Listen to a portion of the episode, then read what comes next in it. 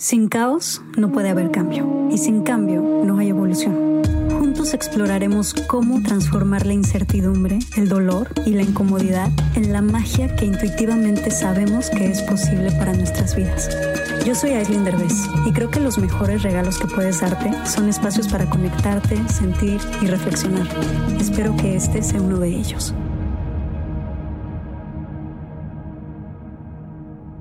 Hola Elisa, oye, Estoy muy emocionada de tenerte otra vez aquí en el podcast porque, bueno, ahora sí vamos a hablar de un tema que también me parece sumamente importante, que es el sueño de los bebés y los papás, sobre todo los papás primerizos, ¿no? Todo por ahí y que no se lo esperan. Y pues me gustaría que habláramos pues bastante profundo de este tema que muy poca gente habla, ¿no? Y Dime qué opinas, ¿no te pasa que todos los papás primerizos como que hasta sienten vergüenza de contarte que, están hechos pomada y se sienten fatal y de hecho hasta están teniendo problemas de pareja porque la mayoría de los papás primerizos tienen problemas de pareja durísimos por no dormir? Sí, totalmente de acuerdo. ¿Sabes qué pasa mucho? Que las expectativas de la paternidad son muy diferentes. Como que todos te dicen que en cuanto tienes a tu hijo te enamoras automáticamente y todo es miel sobre hojuelas y estás feliz. Y sí, por otro lado te dicen, pero es muy difícil, pero no te dicen por qué es difícil. Y no te das cuenta de lo difícil que es no dormir. Además de que pues ves a tu pareja desde otra perspectiva, ahora es papá, la estás viendo desde el lente de no dormir nada ayer, entonces pues soy mucho más crítica y soy más eh, emocionalmente, digamos, frágil. Eh, y sí, la maternidad conlleva muchas dificultades, pero pienso que el sueño no debe de ser necesariamente una de ellas. Tal vez los primeros tres o cuatro meses. Estoy de acuerdo que la mamá debe de despertarse muchas veces en la noche. Estamos diseñados para que los niños despierten en la noche a pedir alimento porque tienen hambre, pero después de cierta edad, y cada niño es diferente, no me gustaría generalizar y decirte a partir de cierta edad los niños ya no comen, ya no se tienen que despertar, cada niño es diferente depende mucho de su curva de crecimiento, de su peso, de varias cosas. Pero tenemos que ir moldeando su hábito de sueño, porque sí, es moldeable. Tú puedes interceder, tú puedes ser parte de eh, la guía que va a hacer que su sueño evolucione para bien o no, porque es un hábito que crece con ellos, que si tú no eh, educas el hecho de dormir bien a un bebé, va a acabar siendo un niño que tenga dificultades de sueño, que lo rechace, que esté, tenga una relación con el sueño desagradable y que cada que le presenta su cuarto es no, todavía no quiero jugar o hacen lo que sea con tal de evitar dormir. Ese mismo niño se va a convertir en un adolescente que tenga el teléfono hasta altas horas de la noche y haga hasta lo imposible por no dormirse. En un adulto que en cuanto llegue en la noche se empieza a poner de mal humor porque ya sabe que le cuesta trabajo y lo evita. Y en un adulto mayor que se va a despertar muy temprano. Entonces, el mal hábito va a crecer con nosotros, sea sueño, sea alimentación, sea actividad física, o lo instauras desde muy pequeño o vas a crecer con un mal hábito a largo plazo. Estoy completamente de acuerdo y de hecho quiero dar un poquito yo mi testimonio de esto, de lo que viví contigo, porque creo que hay muchos mitos, teorías, hay mucha gente que se inclina al lado de no, colecho hasta los cinco años, ¿no? Y hay otra gente que no, yo le enseño a mi hijo a dormir desde los tres meses, aunque llore. Y como que se pelean en estas teorías entre sí. Hay mamás que dicen, ¿cómo le puedes hacer esto a tu hijo? Y hay otras mamás que dicen, no me importa, ¿no? Entonces, yo creo que es un tema muy delicado, creo que es un tema muy, muy personal. Muy, personal. Hay, hay mamás que aman el colecho, que aman dormir con sus hijos hasta quién sabe qué edad, es súper respetable. Hay otras mamás que a mí me pasó que yo dormía con, con, mi bebé, pero mi bebé por alguna razón no le funcionaba mucho el colecho, ¿no? Entonces tenía su cunita al lado de la cama pero dormir en la misma cama por alguna razón como que siempre se nos dificultó. Además de que yo sí era de esas mamás que dicen, yo prefiero tener mi espacio en mi cama. Yo lo que pienso, tienes toda la razón y creo que hay que respetar todas las corrientes. Creo que eh, cada mamá decide si quiere hacer colecho con su hijo, si quiere dormir en su mismo cuarto, si lo quiere pasar a otro cuarto, mientras estemos hablando de un tema seguro, que no amenace, que no arriesgue la vida de nadie, la seguridad de nadie pienso que tenemos que tener la apertura de aceptar que hay mamás que quieren, hay mamás que no quieren, y ninguna de las dos corrientes está bien o mal.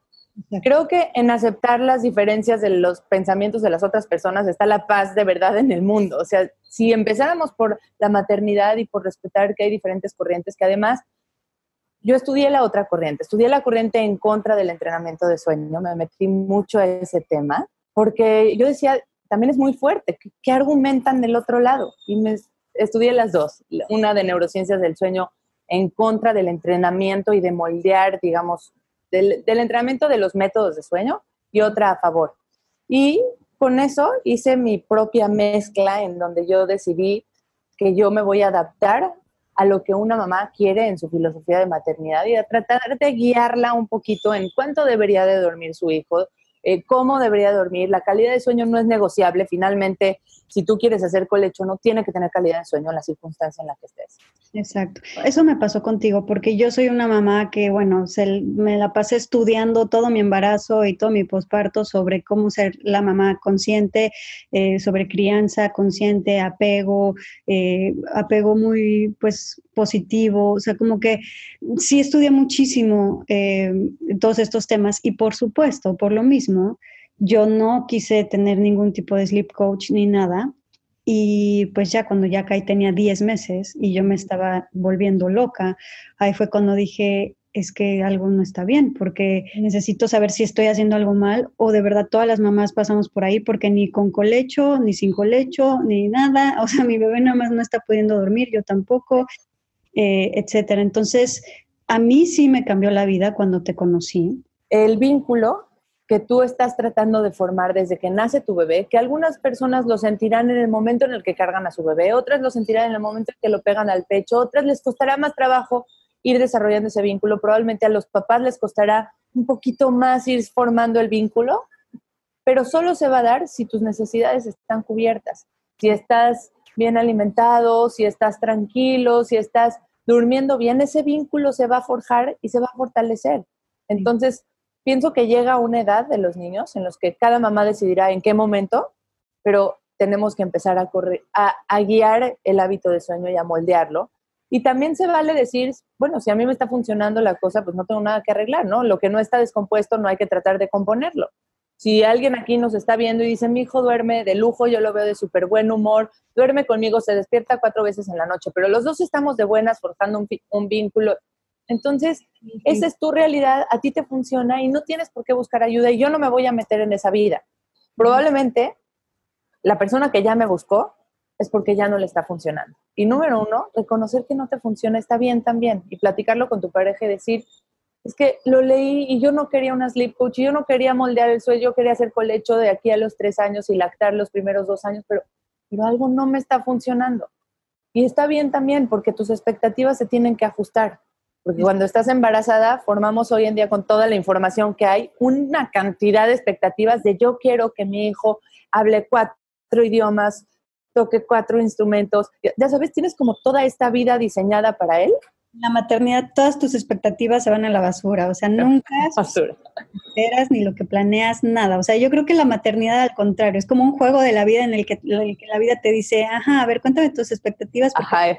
Al revés. Exacto, me voy a reír de ellas, exactamente. A mí me pasó, por ejemplo, con la lactancia, que yo tenía esta ilusión de lactar, me va a encantar, es lo más bonito.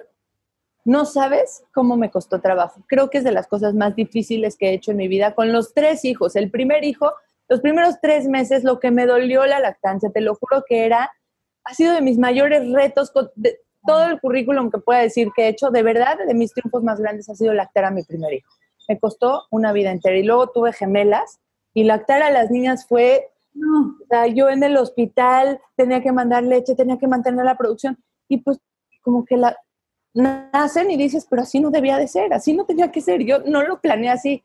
Y entonces creo que la capacidad del ser humano de adaptarse y esa resiliencia de decir, pues no importa, como sea, voy a tratar de ajustarme si nos educaran en, la, en el embarazo al respecto de cómo ajustar tus expectativas, creo que cuando nacen los bebés seríamos mamás, no mejores mamás, pero mamás más felices y más tranquilas y más contentas con lo que tenemos y no tendríamos que estar buscando tanta información en internet de qué es lo que quieres lograr.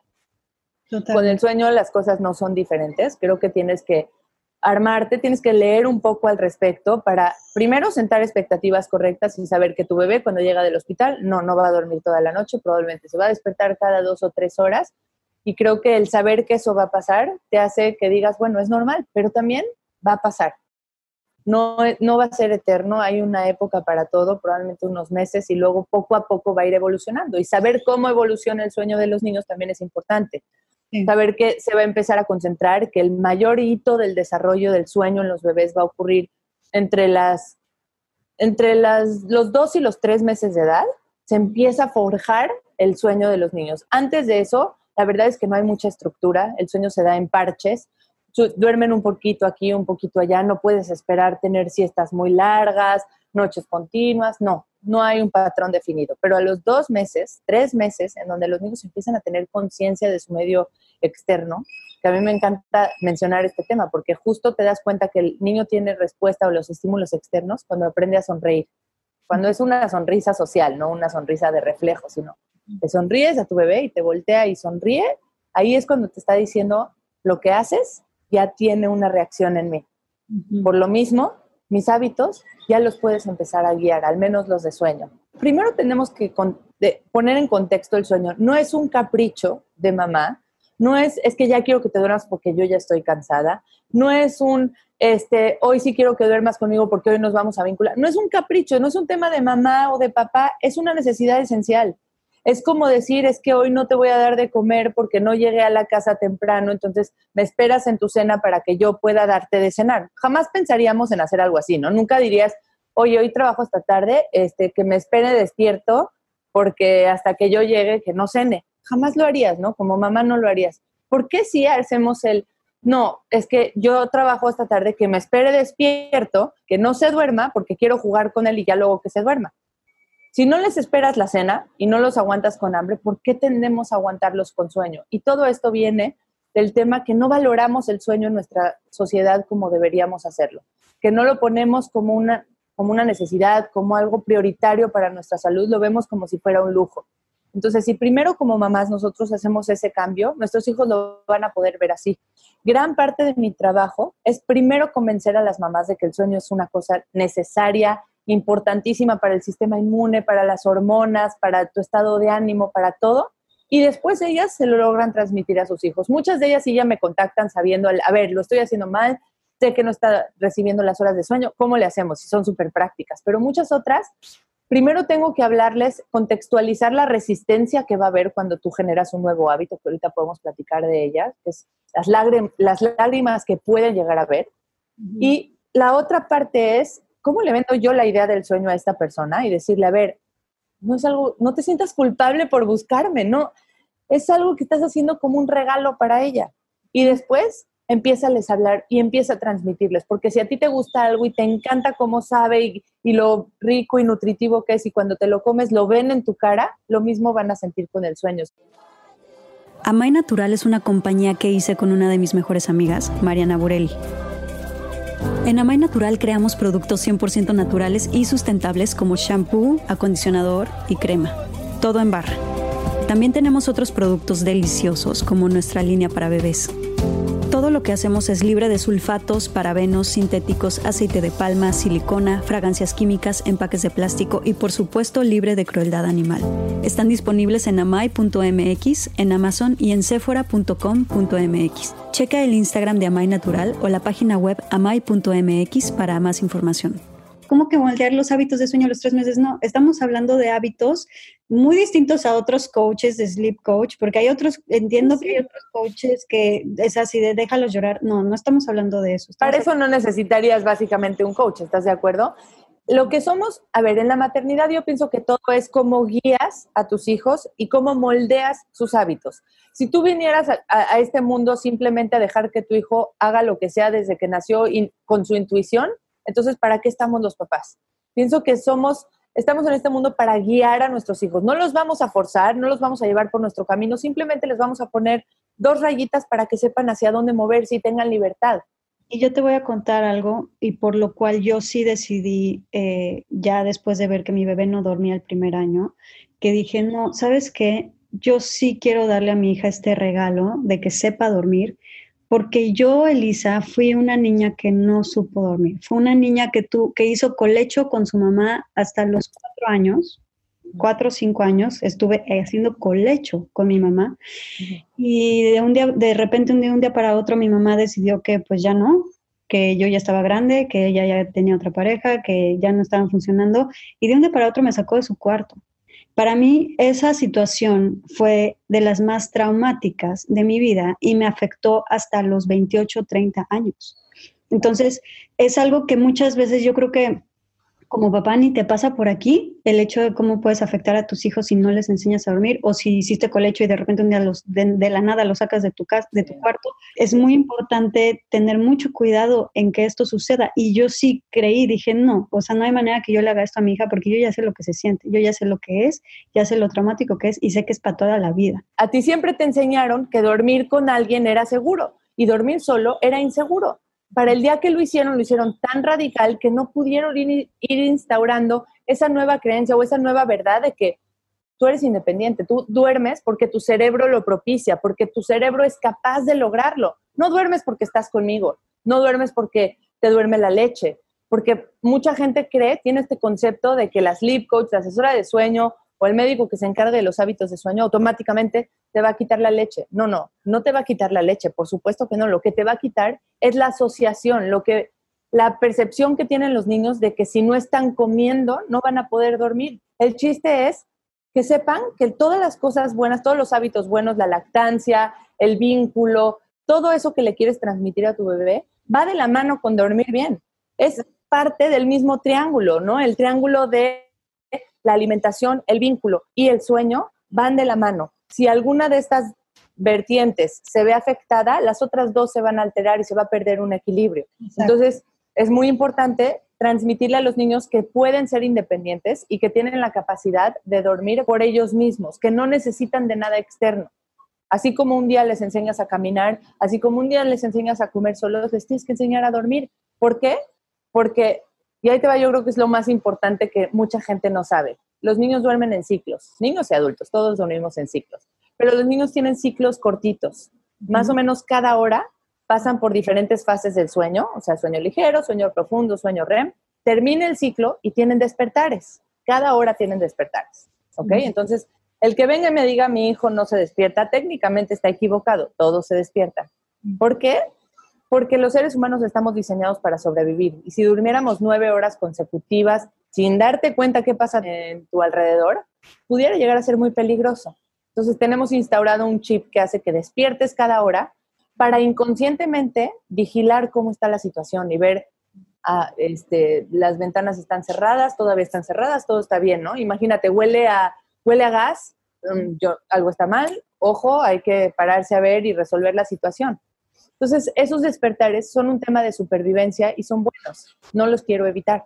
Pero si yo tengo mi marco de referencia al inicio de la noche, en donde me dormí en una cama, con los ojos cerrados, en, en un ambiente oscuro, con las persianas cerradas, las luces apagadas, y de repente abro los ojos y la circunstancia es completamente diferente, voy a detonar ese sistema de alarma. ¿Por qué? Porque el ser humano tiene que sobrevivir y si algo está raro y diferente, lo va a comparar con esa imagen mental y va a decir, me siento amenazado. Lo mismo pasa con los niños. Ok. Entonces, si el niño se quedó dormido contigo abrazado y tú le diste ese parámetro de normalidad, va a buscar esa normalidad en la madrugada. Si no va a seguir contigo abrazado, porque tengo muchos papás que se duermen con sus hijos, los abrazan, los duermen, y en la madrugada, ¿qué pasa con el niño? Abre los ojos y ¿dónde está mi papá? Mi parámetro de normalidad es que tiene que estar aquí enfrente. Y si no está, van, los buscan, porque es lo último que vieron. Y en mi plano visual, si tú estabas cuando yo me fui a dormir, tienes que estar ahí en la madrugada, porque si no me siento inseguro. Eres mi normalidad. Ahora, me gustaría que si nos dieras, o sea, para todas estas mamás que nos están escuchando y que dicen, ok, ok, ok, entiendo todo lo que están diciendo, pero necesito ahorita tips prácticos, porque si ahorita no encuentro a la doctora y no sé con quién ir, por lo menos que alguien me diga, hoy qué puedo hacer hoy en la noche con mi bebé para que duerma un poco mejor porque estoy hasta la madre o estoy desesperada. Ok, perfecto. Prácticos. Independientemente de la edad, ¿ok? Porque es muy diferente lo que aplicas con un bebé que, con un niño, que con un adolescente, que lo que sea. Para todos aplica lo que voy a decir. Uno, practica una rutina. ¿Desde cuándo? Desde que me estés escuchando. Desde a partir del momento en que escuchaste este podcast y dijiste, uy, creo que yo no estoy teniendo rutina, sobre todo en esta época en la que está todo muy desestructurado, este es el mejor momento para hacer la rutina. No me refiero a la rutina de todo el día de a las 9 va a desayunar, a las 10 va a jugar. No, no, no todo el día, por lo menos la rutina de la noche. Primero tenemos que entender cuál es el objetivo de esa rutina.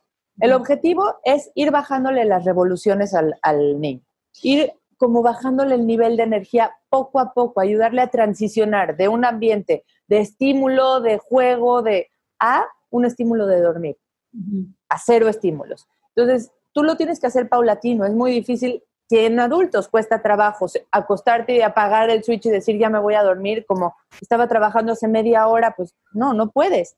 Si en adultos cuesta, en niños cuesta todavía más trabajo. Entonces ayudémosle con algo que tú hagas práctico, que sepas que lo va a relajar.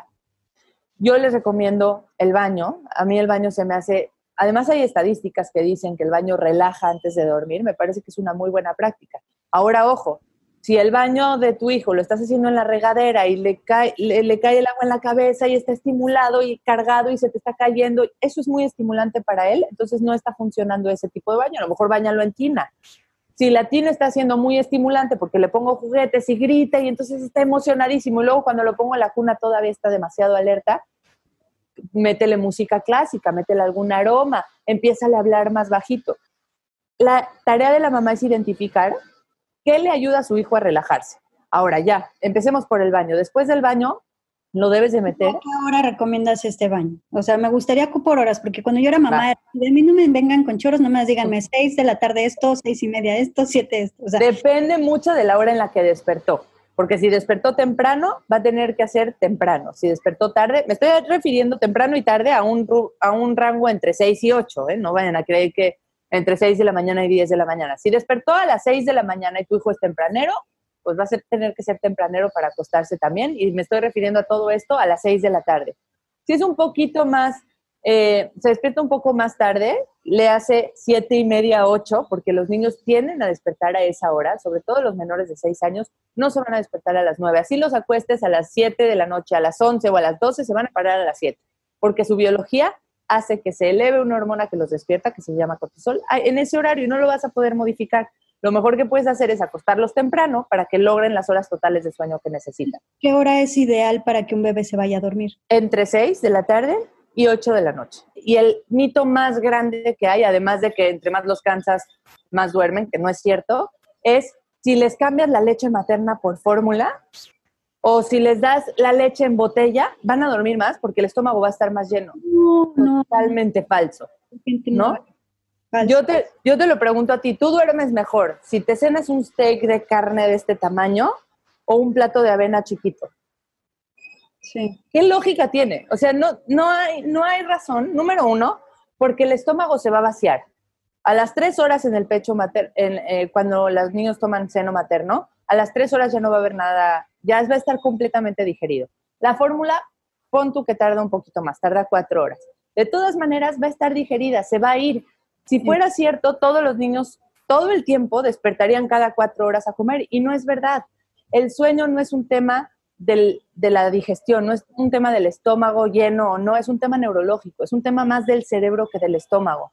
Cuando lo entendemos así, empezamos a soltar la idea de que entre más lo lleno, más duerme, porque no es verdad. Además, mucha gente, acabo rescatando muchas lactancias de mamás desesperadas diciéndome es que ya le voy a dejar de dar pecho porque con eso ya va a dormir toda la noche y les digo, por favor, no, no va a pasar.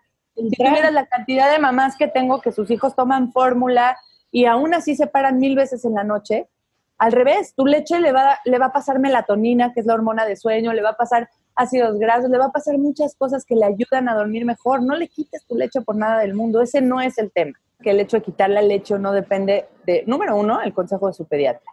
No cualquier niño puede hacerlo. Aquí, en este caso, yo soy médico, yo tengo la capacidad de identificar si el niño necesita las tomas o no las necesita por su peso, por su curva de crecimiento, por cómo ha evolucionado si necesitas el consejo de un médico que respalde el puede quitar las tomas o no. O sea, está en edad de que las quite, su neurodesarrollo va bien, todo bien, ya no las necesita, ok, perfecto. Entonces partimos de ese punto para poderlas quitar.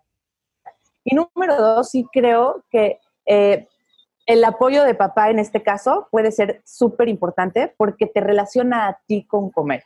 Y es como mucho más difícil con mamá que con papá. A veces se puede, a veces no se puede y entonces también con mamá funcionaría, pero sí, si tenemos eh, a papá involucrado, creo que será más fácil para el niño. Y me gustaría decirte un ejemplo que es claro y que se asocia mucho con dormir. Un día tú decides que tu hija tiene que aprender a comer sola. ¿Estás de acuerdo? A lo mejor una mamá dice, a los ocho meses ya es capaz, otra dice al año, otra dice a los 18 y otra dice hasta los dos años. Pero un día cada mamá dice como que ya debería de comer sola, ya no le voy a dar en la boca. Ese día, si te tardas mucho en hacerlo, probablemente si la que decidió a los dos años, el hijo va a decir, no, si siempre me has dado, dame tú, y te va a regresar la cuchara y te va a decir, no, dame tú, yo no puedo. Y, y en realidad el niño no puede, no, no es que no pueda, es que perdió la confianza en sí mismo para hacerlo. Y entonces cree que mamá es quien lo hace y que sin mamá no va a poder. Y pues como mamá sabe que sí puede, si decidió que lo va a hacer, probablemente va a haber resistencia y el niño va a decir no y a lo mejor va a haber algo de lágrimas y la mamá va a estar con él y le va a decir, estoy contigo, tú puedes, lo vas a lograr. Al niño que lo decidieron a los ocho meses, no sabe que no puede. ¿Por qué? Porque está más chiquito, cree en su potencial y la mamá lo está incitando y lo está haciendo desde muy pequeño. Entonces es muy probable que lo logre más fácil. Pero finalmente, rechace o no rechace, tú sabes que él puede comer solo y que lo va a lograr. Confíen, como confían que comen solo, en que pueden dormir solos. Me encanta, o sea, no, no debería de yo hacer labor de convencimiento porque primero tienen que estar convencidos de que quieren hacerlo y luego buscarme, pero la verdad es que me encanta hacerlo y me encanta decirles, si te tengo que convencer, lo voy a hacer porque realmente el hecho de que pueda, lo tienes que saber, puede, él puede, si puede soltarlo y caminar con el riesgo de que se golpee, ok, pero va a aprender a caminar. Si lo vas a soltar y que coma solo, con el riesgo de que tire todo y haga un batidillo, pues sí, pero que lo haga, que duerma solo. Puede. Dale chance, dale chance de que, confía, de que confíe en que tú lo vas a cuidar si estás a su lado o si estás en tu cuarto, estás pendiente de él. Y entonces eso creo que da mucha seguridad, mucha confianza y además mucha autoestima. En cualquier hábito que quieras instaurar, Ojo, porque si tú estás diciendo una cosa pero haces otra, van a te van a copiar a lo que estás haciendo, no a lo que estás diciendo. Entonces, pon atención en que si tú quieres crear algo nuevo en tu hijo, lo tienes que crear primero en ti. Para ser mejor papá tienes que ser mejor persona, no, no tratar solamente de decir cosas, sino realmente perfeccionarlo en ti para que ellos lo vean y lo traten de imitar. Lo mismo pasa con el sueño. Si ellos te escuchan decir, ay, qué rico, ya me voy a ir a dormir, me urge descansar porque al otro día voy a estar más fuerte, voy a estar de mejor humor, eh, que te escuchen hablar bien del sueño, va a hacer que ellos se les antoje más. Eso es exactamente lo que me pasó cuando realmente trabajé en mí misma, en que a mí me dejara de causar angustia la hora de ir a dormir, a ella le dejó de causar angustia también. Exactamente. Era como de, ¿y por qué le estoy pidiendo a ella que se duerma tranquila y que se duerma a fuerza cuando yo estoy súper angustiada de no sé si se va a dormir bien o no y yo estoy angustiada que va a llorar? Entonces dije, no, tengo que cambiarlo primero yo y estar tranquilísima primero yo y a ver cómo le hago para que ella pueda estar tranquila. Y lo mismo en la comida, o sea, muchas veces cuando forzamos a los hijos de tienes que comer y estamos angustiados de que no están comiendo y es que no están comiendo, pues les angustia a ellos también y ellos dejan de comer, ¿no? Que te vean comer y disfrutarlo y ya te copiarán. La fuerza. es increíble porque empezaste todo Empezaste todo diciendo que a ti no te enseñaron a dormir desde el principio y que lo hicieron demasiado radical de la noche a la mañana sin explicarte. Y muchas veces yo pienso que parte de la trascendencia del ser humano es romper los patrones con los que venimos. Entonces, fíjate qué increíble, porque estamos cerrando con la parte de que estás haciendo completamente lo contrario. Y entonces para mí eso ya es una trascendencia. Y lo increíble es que ya aprendimos y en lejos de automatizarlo y decir, como así me hicieron a mí, así voy a hacer contigo, completamente lo contrario, distingo que lo que hicieron conmigo no estuvo bien, lo tuve que transformar primero en mí y ahora que lo transformé en mí, ahora lo transmito hacia ti. Y así ya cambiamos el switch y seguramente la generación de Kai será una, una generación mucho más sana. ¿Y por qué? Porque nosotros estamos transformando esos hábitos que nos instauraron. Creo que es un tema importantísimo que a muchísimas mamás les va a ayudar. Y pues Ojalá que sigan estos consejos y, hagan lo que sientan. O sea, no se trata de decir que una cosa funciona o, funciona esto o funciona lo otro. Se, funciona lo que tú sientes, lo que tú quieres y se vale pedir ayuda y también se vale seguir haciendo lo que estás haciendo. claro, y si algo de esto te resonó y te hace sentido, síguelo y si no, al siguiente, vámonos. Exacto. Muchísimas gracias, Elisa. Gracias por la invitación. Gracias. Bye bye. Ojalá que hayas disfrutado este episodio. Y recuerda que en nuestra página web, lamagia-delcaos.com, puedes encontrar mucha más información de estos temas y de nuestros invitados. Tenemos blog, tienda en línea y material exclusivo para los que se suscriban. Síguenos en todas las redes sociales como arroba la magia del caos. Gracias por darte este espacio con nosotros.